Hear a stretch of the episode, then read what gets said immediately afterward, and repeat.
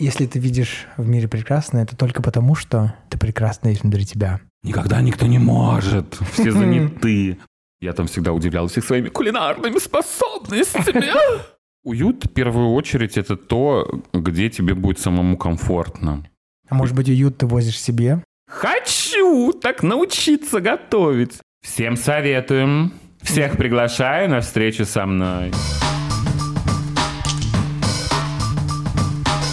Здравствуй, меня зовут Дима Пюре, и ты слушаешь мой подкаст «Причиняю добро». Внимание! Этот подкаст по-прежнему предназначен только для слушателей старше 18 лет. Если тебе еще нет 18, мой подкаст слушать нельзя. Только со значимым взрослым. По-другому никак. Это закон. Сегодня у меня в гостях Игорь, это мой друг. Игорь, привет. Приветики. Ну что, приступим к Блиц. Блиц. Блац, а не Блиц. Первый Блац. Ты обидчивый человек? Да. Расскажи последнюю обиду. Сколько ты был в обиде долго? Ой, сложно сказать. Ну, чаще всего последние разы, наверное, это у нас бывали ссоры с мамой. Ну, как ссоры такие? Все-таки она возрастной человек, и с ней бывает очень сложно там о чем-то договориться. Особенно в последнее время меня очень раздражает, когда я ей, например, что-то расскажу, а она потом забывает об этом и прям усирается и говорит, что типа, нет, ты мне этого не говорил.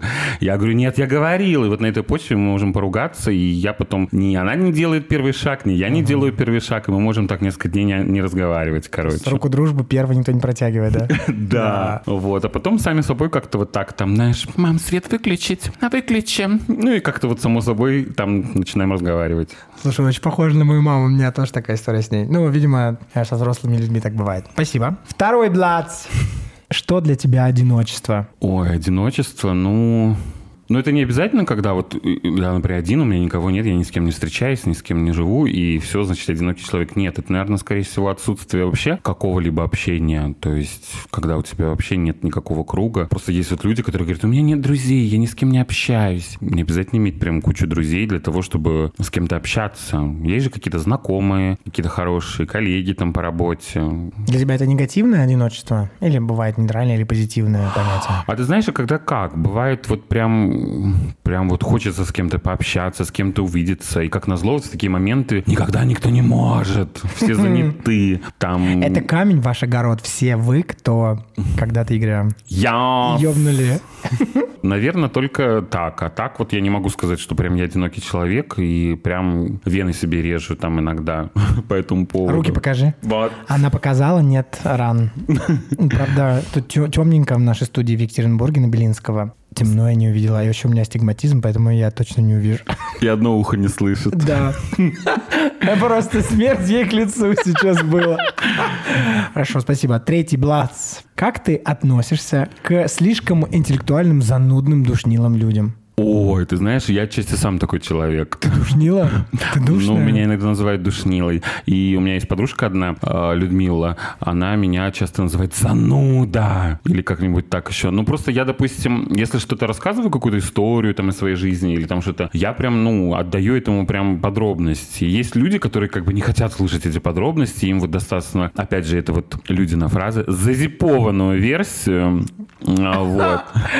Заархивированную, блядь. Да, она такая, э, там, например, если длинная история. Зазипованную версию, пожалуйста. То есть, как бы, она бывает, ну, «А, ты такой зануда. Но тут как бы не касается прям интеллектуальности, наверное. Ну, меня, например, подбешивают люди, которые начинают о чем-то рассуждать прям так умно-умно, но при этом я понимаю, что они особенно в этой теме-то не сильно разбираются, и как бы и тут даже... Хочется промолчать, да? Да, хочется промолчать, думаю, ой, ладно, там, будь в своей вот этой вот э, информации, варись в ней и... Как говорит подруга Маниса, такие моменты. Иногда таким людям просто сказать лучше «да». Ну да, да, да, да, все, давай, пока, Да. короче. Спасибо. Спасибо за блиц, за блац. Я подумаю, может быть, мы оставим.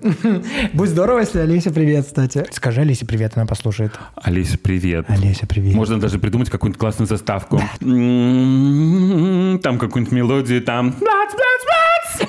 Вопросы, блац! Можно это и оставить, это будет очень смешно.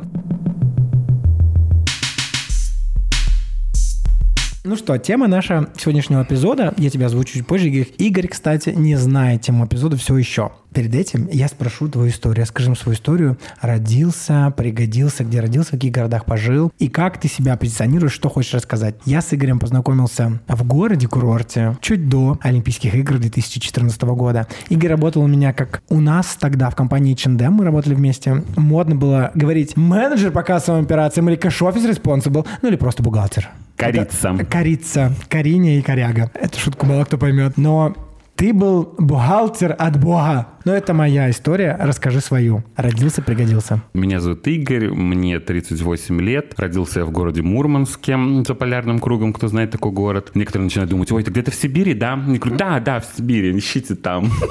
Прожил я там где-то до 28 лет. Потом мы с родителями переехали в город Казань. Это по большей части, наверное, было моей, моей... Это в Сибири? А, это на Кавказе. Нет, говорят, а Казань это Казахстан. Я говорю, да, Казахстан. Ищите меня. Я постараюсь замолчать, да. Говори.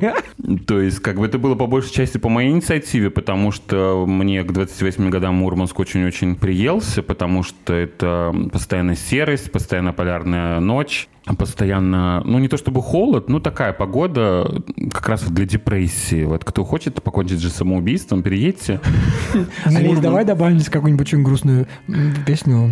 I've come to talk with you again. А под что люди кончают самоубийство, как думаешь, жизнь? О, я даже не знаю этих мелодий. Вот если бы ты кончал Может быть, какую-нибудь, какую? может быть, мелодии из сериала Twin Peaks.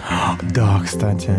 И вот начну, И ты продолжу. уговорил их, да, переехать в Казань? Да, потому что у нас был вариант либо переехать в Казань, потому что у меня родители родом из тех краев, либо в Подмосковье, поближе к сестре. Ну, там, конечно, туда переехать намного проблемнее и сложнее. Мы решили все-таки переехать в Казань. Но на тот момент, уже когда мы переезжали, меня уже, у меня в Сочи жили друзья, которые меня систематически приглашали пожить в этом славном городе. И буквально пожив в Казани, наверное, полгода, да, полгода, я собрал манатки и оказался в городе-курорте Сочи. Предолимпийская. м, Да, перед этим я устроился, конечно, в, всеми- один шведский ритейл. да, в нашу всем известную компанию. Вот. И, соответственно, переводом я оказался уже в Сочи.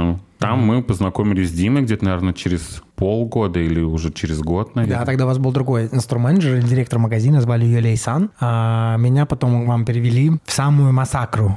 Да. Но Дима перед этим, перед тем, как переехать к нам, он заезжал к нам в магазин как-то из Краснодара, приезжал в гости. Мы с ним, помню, встретились взглядами в торговом зале. Знаешь, так я думаю, господи, кто это? Ну что что это? такое? Соответственно, он, я думаю, подумал то же самое. Примерно, да. Думаю, ну какая нарядная. Что, Ну, за, что за королева вышагивает, Да, да, да. вышагивает по торговому залу. Вот. И, соответственно, в Сочи я задержался где-то, по-моему, на четыре с половиной года. нифига. Вот. После чего я вернулся в Казань и продолжил свой путь уже. В торговом вещевом ритейле во французском.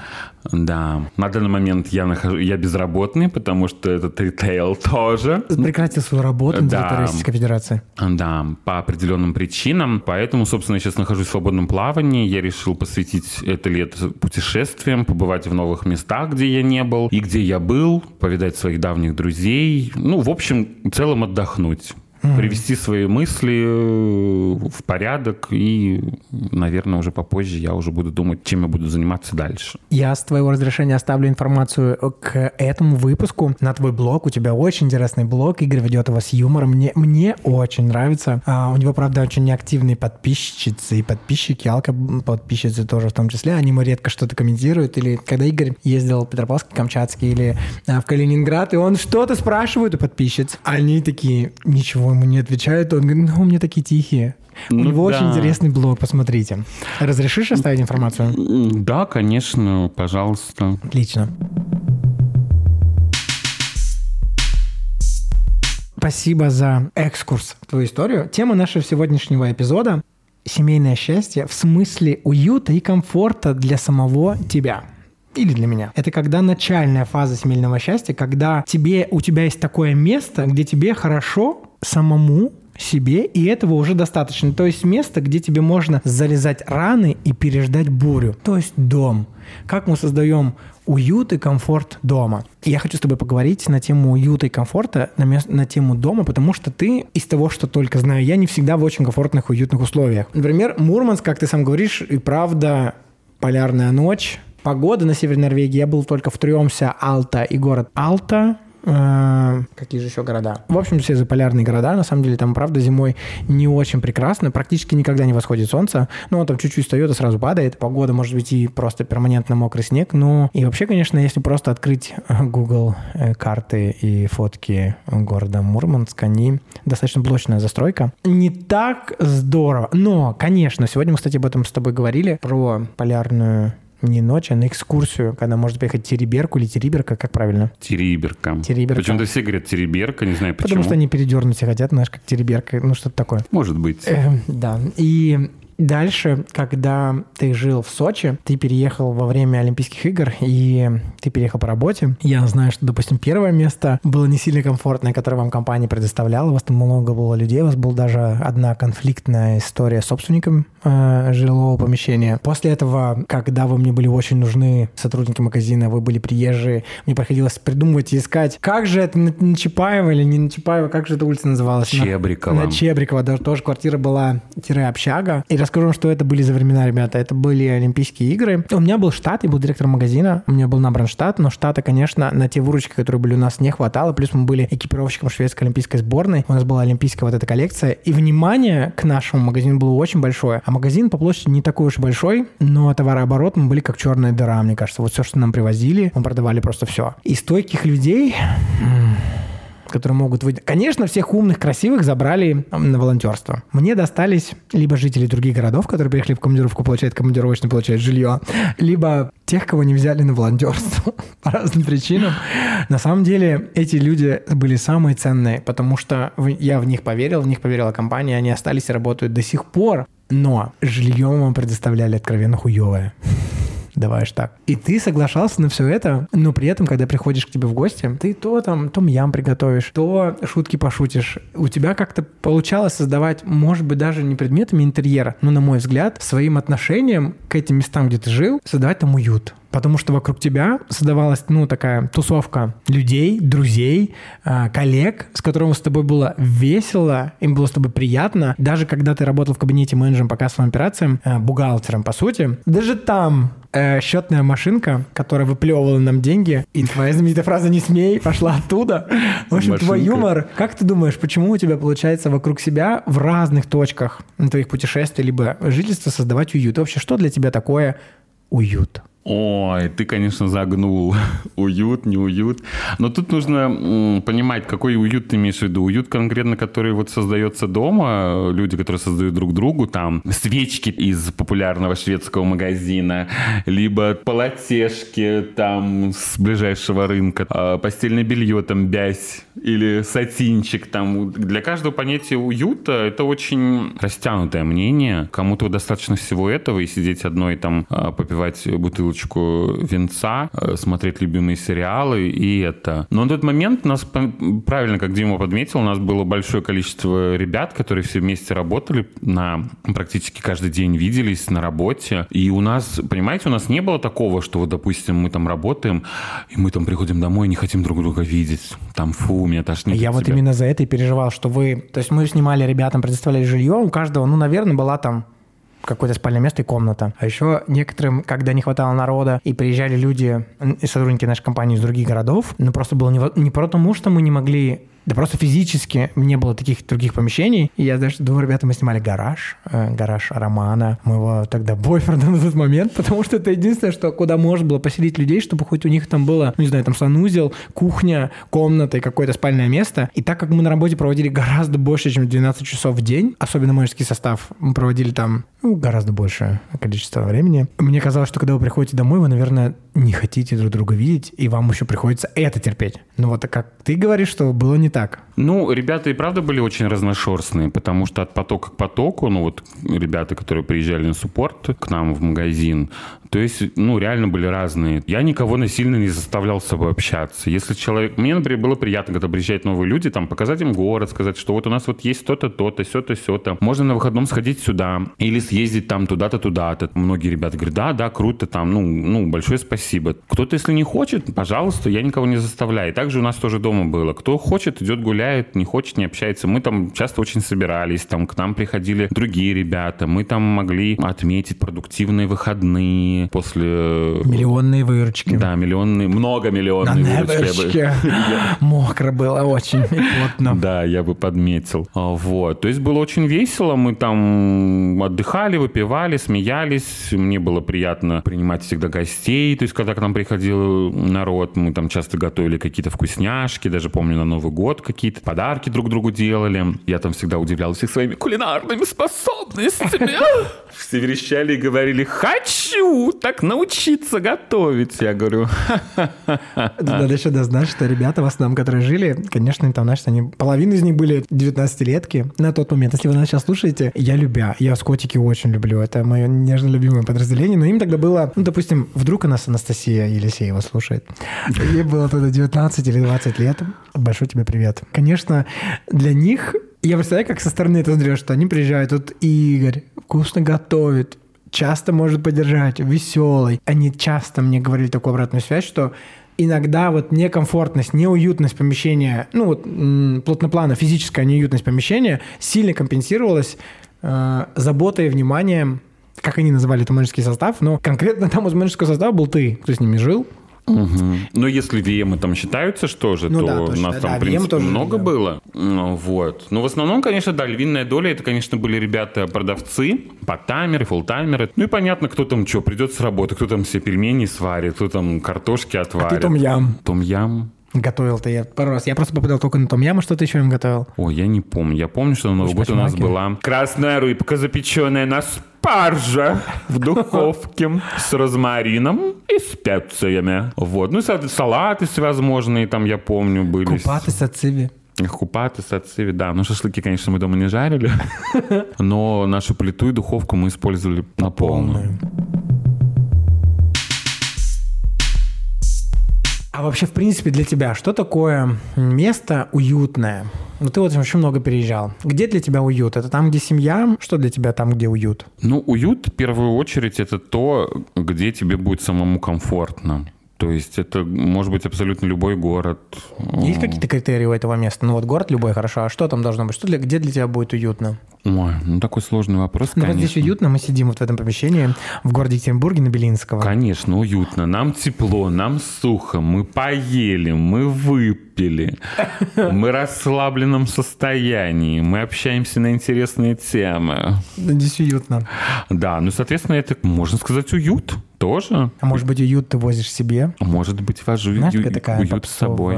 фраза, что если ты видишь в мире прекрасное, это только потому, что ты прекрасно есть внутри тебя. Если ты видишь где-то уют, может быть, только потому, что уют есть внутри тебя. Может быть. Может сентенция. быть. Может быть. Я думаю, что подписчики сами все оценят и сами все скажут. Договорились. Расскажешь про свой опыт быть драк? А, Не смей, у меня не было такого опыта. Да небольшой же был. Ну, Я, ты, ты сегодня мне сам рассказывал, что у тебя брали интервью во время Олимпийских игр. Французские журналисты, это факт? Это факт было такое. Ну, так да. расскажи, в кабаре «Маяк». Да, во время Олимпийских игр в город наехало очень много, помимо ну, спортсменов, всяких репортеров, журналистов из других стран. Там, я знаю, что были с французских каких-то радиостанций. По-моему, даже какие-то... Да, была одна пикетчица, которая около кабаре «Маяк» стояла с плакатом с городом транссексуал, трансгендер. У нее был одинокий пикет. Это, кстати, к слову, и сказать, если вы вдруг не знаете, это чуть ли не единственное заведение на территории Российской Федерации, которое во время Олимпийских игр висел радужный ЛГБТ-ТК плюс квир флаг радужный. Он там висел. После тяжелого рабочего дня я, эксцентричная директриса на каблуках, ходила туда, в Кабрамаяк. Туда, конечно, это было... Ну, куда еще пойти в городе Сочи? Во время Олимпийских игр, конечно, иностранцам было интересно, а как вот, а как? Конечно, было интересно посмотреть на квир жизнь. Они, конечно, наверное, ожидали увидеть, что нас там э, бьют э, сапогами, э, что мы там забитые ужасные. Они приходили в кабаре- кабаре «Маяк». Очень нежно люблю это заведение. И там было не так. А как там было, Игорь, расскажи. И как у тебя брали интервью и кто? Там было все очень, конечно, весело. Ну как, они... Такое ощущение, что они ехали конкретно в нашу страну с определенным какой-то картинкой в голове. Они представляли, что у нас тут прям что-то прям происходит. Как, как ты говорил, на Красной площади за О, поводок? да, это, это вопрос, который я э, получал. Спасибо за вопрос. А, это, спасибо, люблю вопросы. Меня так часто спрашивают, но так редко на самом деле. Бытует мнение среди квир-комьюнити в городе Осло. Я неоднократно получал вопрос. Ну, как вы? А вот на Красной площади, когда за хуй кавказцы к лошади возят по полу, это так? Я даже не знаю, где, откуда это берется. Я получал этот вопрос не единожды. Поэтому ожидаю то, что, ну, наверное, примерно так. Когда люди узнают, что у нас в многомиллион... Ну, начнем с того, что когда люди узнают, что многомиллионная Москва — это даже не 5 миллионов, а больше 10 миллионов людей. Когда начинается поставлять, что у них в стране столько не живет, что это около 12 миллионов, и это без иммигрантов, без окраин. И когда они слышат, что там около 10 много тысячных клубов, очень крупных, много танцполов. И темные комнаты, это все вот эти сучки. Они, ну, ну, наверное, только в Москве. Когда начинаешь перечислять города, в которых есть квир-клубы, они немножко разочарованы. Скажем Да. так. Они как будто бы приходят, и они прям ждут, что вот именно мы будем рассказывать, что просто у нас тут трэш происходит, что нас тут бьют, нас тут убивают, нас тут в клетке садят и показывают, возят тут по, по улицам. Но нет, конечно. И поэтому, когда начинаешь им рассказывать, они задают такие компрометирующие... «Ну, Как это вообще произошло? Они бегали по клубу, я помню, и пытались взять у артистов интервью. Ну, артисты, понятно, перед шоу там все готовятся, кто-то там красится, кто-то там платье парит, кто-то парики начесывает. И их все, грубо говоря, там шпыняет. Ну, некогда, ну, подождите, ну, потом, после шоу. А они прям вот, вот ну, надо сейчас и все. Ну, и как бы меня там мой друг на тот момент отправил, говорит, вот, у человека возьмите, он тоже типа артист Начинающий клуба. артистка, да. да, типа возьмите у него интервью. И мы пошли там, короче, в круиз, там такой бар, м, такое уютное место, Потише, да. где там. потише, музыка не так бьет, и мы пошли на интервью. И там были, соответственно, по-моему, двое журналистов, они были с диктофоном, и была девушка-переводчик. Соответственно, они задавали вопросы на французском, она переводила мне на русском, я, соответственно, отвечал на русском, она им переводила на французский, и, короче, так все это происходило. Ну, вопросов всех я не помню, конечно, досконально, что там задавалось, но один из которых я прям вот сильно запомнил, это «Ну как вам здесь живется?» Вас какой, типа, вы получаете, как же правильно там? Буллинг, хейтинг. Ну, не буллинг, не хейтинг, ну, типа, со стороны правительства вашего вы получаете... Прессинг, да. Да, какой-то есть прессинг. То есть у вас там это, я говорю, чего? Я говорю, меня лично никто не трогает. Они такие, да, они прям такие с, с удивлением, как будто бы они даже расстроились. Они как будто бы нарочно э, ждали, что я сейчас буду рассказывать, меня тут убивают. У них неоправданное ожидание. Представляешь, как это больно? Да, и, конечно, они прям, я даже вижу, что они немножко растерялись, и как бы у нас интервью, в принципе, подошло к концу. Там что-то еще не позадавали какие-то вопросы, я не помню. Правда, вот не помню всего. Ну, вот один из которых вопросов вот был прям вот со стороны государства. Что, как, вот у вас, чего это? Я говорю, а вы вот сами посмотрите, вы видите, что происходит в клубе? А, да, кстати, на те времена, ну, сказать, что битком, ничего не сказать. Клуб, наверное, на тот взгляд, это был уже старый, да, еще? А это Э, был еще старый, да. Ковромаяк. Народу было очень много, Ну, ходило. в тот Ковромаяк, наверное, по-нормальному должно быть человек 200. Ну, ходило, наверное, до тысячи. Иногда. Просто там же негде было стоять. Да, это было очень такое значимое место, знаковое, потому что Сочи, сами Фееричное, понимаете, это такой курортный город. Там туристы круглый год. Не только летом, но и зимой. Бздыхи. Бздыхи. Ну, бздыхи тоже летом. Матросня мы их называли. Почему? Ну, матрасы свои понадувают и, валяют, Матросня. и валяются на пляжу. А я был уже матросней или нет? Я всего там прожил 8 месяцев. Нет, мы были коренные сочинки. Мы не ходили с пальму, да. У нас просто я был даже в шоке, что у нас на работе были ребята местные, которые могли там за все лето побывать на море один или два раза. О, да, кстати. И при это этом они даже не сожалеют об этом. То есть для них это так норма. То есть, а что там делать? Море и море. Один раз там в мае ходят А на море, второй раз... белый песок. Ну, это про Анапу. Да, а второй раз там в сентябре ножки помочат. Вот и все для них. Ну, не знаю, для всех, видите, по-разному. Но мы даже иногда умудрялись в 7 утра выйти на работу и после работы умудрялись еще сходить на море. Да, конечно. в 4 заканчиваешь там, ну да бог. Хотя ты, понятно, бог, да. на ходу спишь. Но потом зато едешь. Я расскажу вам одно тайное место. Только никому не говорите. Какое? Это место санаторий Зеленая роща. Там до сих пор бесплатный пляж, бесплатные лежаки. Там нет мочи. Там очень мелкая галечка, не такая крупная, как в Сочи или в Адлере. Вы едете до санатория спутника. Теперь он называется как-то по-другому. Вот налево это педики и голые, а направо это санаторий Зеленая роща. Да, там очень такое культурное место, очень облагороженное. Там, по-моему, работает бар, есть туалет. Ветерок, да, работает до сих пор, туалет, душевые, приобрести водичка. Прохладительные напитки, мороженое.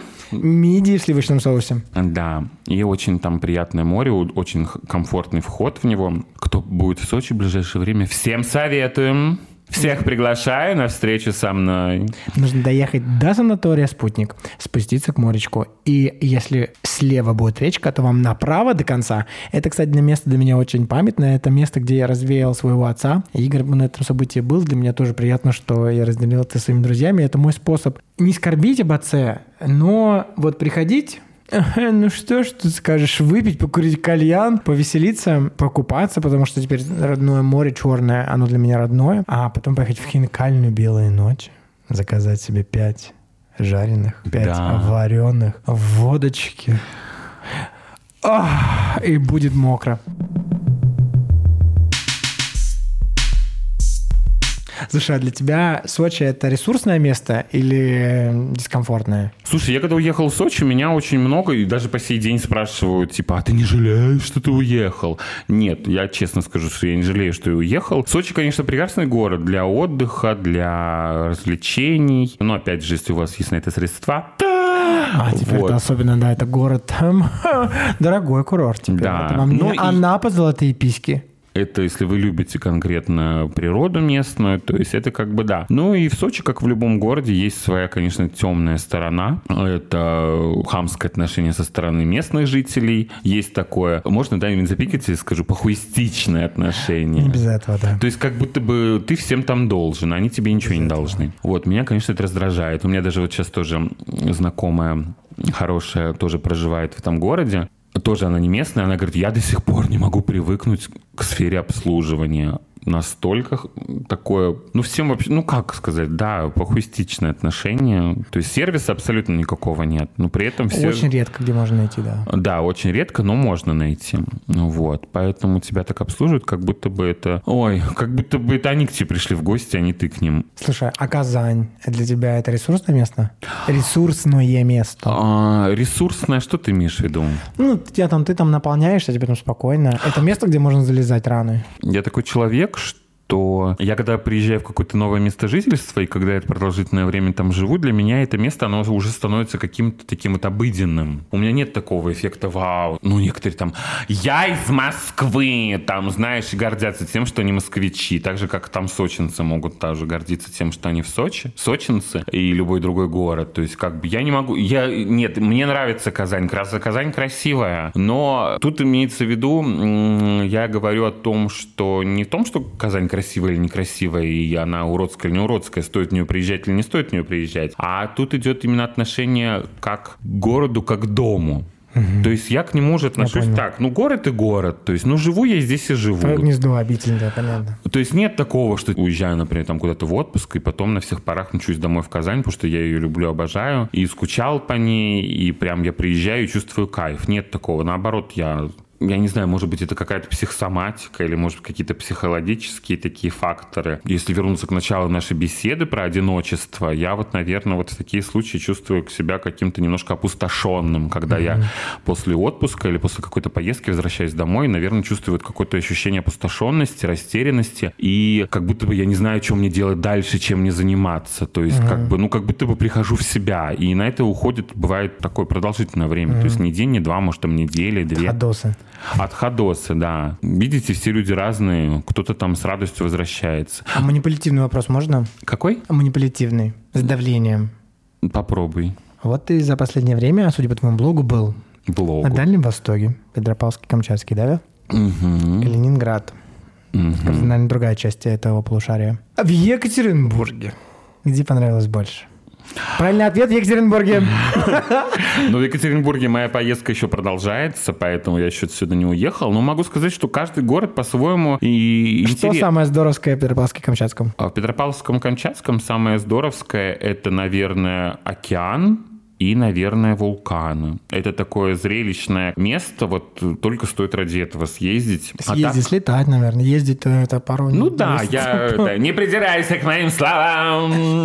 Вот, слетать, конечно. Поэтому, кто вдруг соберется в Петропавловск-Камчатске, маленький от меня э, моментик, то лучше, конечно, летите прямым рейсом, потому что у меня был рейс с пересадкой. Это, конечно, то еще путешествие. Поэтому всем советую лучше... Прямое. Да, если там вдруг выйдет, что там с пересадкой будет чуть дешевле, лучше немножко раскошельтесь, выберите прямой перелет, потому что это гораздо приятнее будет и меньше скажется потом на вашем здоровье, потому что, конечно, моя акклиматизация ну, да, джетлаг еще. большой, да, конечно, разница во времени. Ну, я думаю, это история другого блога и другого подкаста.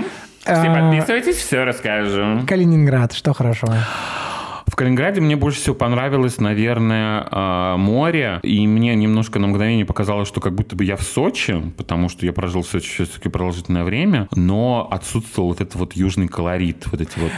Пахлава, шарики, девушка, спойте в караоке. Ну нет, там один раз парнишка на пляже. Мы были это, по-моему, в Зеленоградске на пляжу. Мальчишка, один паренек прошел как-то и кукурузу предлагал купить. Но это все равно все равно все не то. И то есть мне вот это очень заметно заметил, э, запомнилось очень. Я был вот этим впечатлен, и реально мне так показалось, как будто бы я нахожусь не в России, а где-то вот, я не знаю даже где. В Западной Европе. Ну, возможно, да, потому что э, много туристов, да, но вот нет вот этого, нет вот этого южного колорита, вот этих пальм, а, вот этих всех людей, продавцов э, сладостей, фруктов, овощей, и на пляжу не было такого. Ну, это может быть просто я не в сезон приехал, это я был май, да, по-моему, это был. Народу еще туристов было мало, и нет такого вот, как в Сочи, что там яблоку негде упасть, или там, например, ты подходишь к морю, а там в море плавают использованные трусы? прокладки, трусы. Ой, боже мой. Или еще что-нибудь э, Похуже. подобное. Да. да. Поэтому мне вот это очень понравилось. понравилось. И мы были в двух курортных городах, успели посетить это в Зеленоградск и Светлогорск. Они примерно очень недалеко друг от друга находятся, но они очень так сильно отличаются, потому что Зеленоградск, он вот такой вот, как будто бы вот туристический, вот как вот Адлер в Сочи. То есть, ну, я имею в виду по туристам. А Светлогорск, он более такой, как будто бы... Туапсе. Не туапсе, он такой, как будто бы для пансионных туристов. А, санаторий Для санаторий, э, да. Там очень много зелени, очень много деревьев. Там прям такой стоит аромат. Какие-то там есть санатории, э, водолечебница, по-моему, какая-то даже есть. Э, не помню, короче. Это вот как раз вот для бабушек. Но он тоже очень прикольный. Тоже советую посещать. Ну и про город в котором все лучше на Земле сделано на Урале. Что тебе понравилось из того, что ты видел сегодня? Что-нибудь понравилось? Если да, то что? Отсутствие комаров?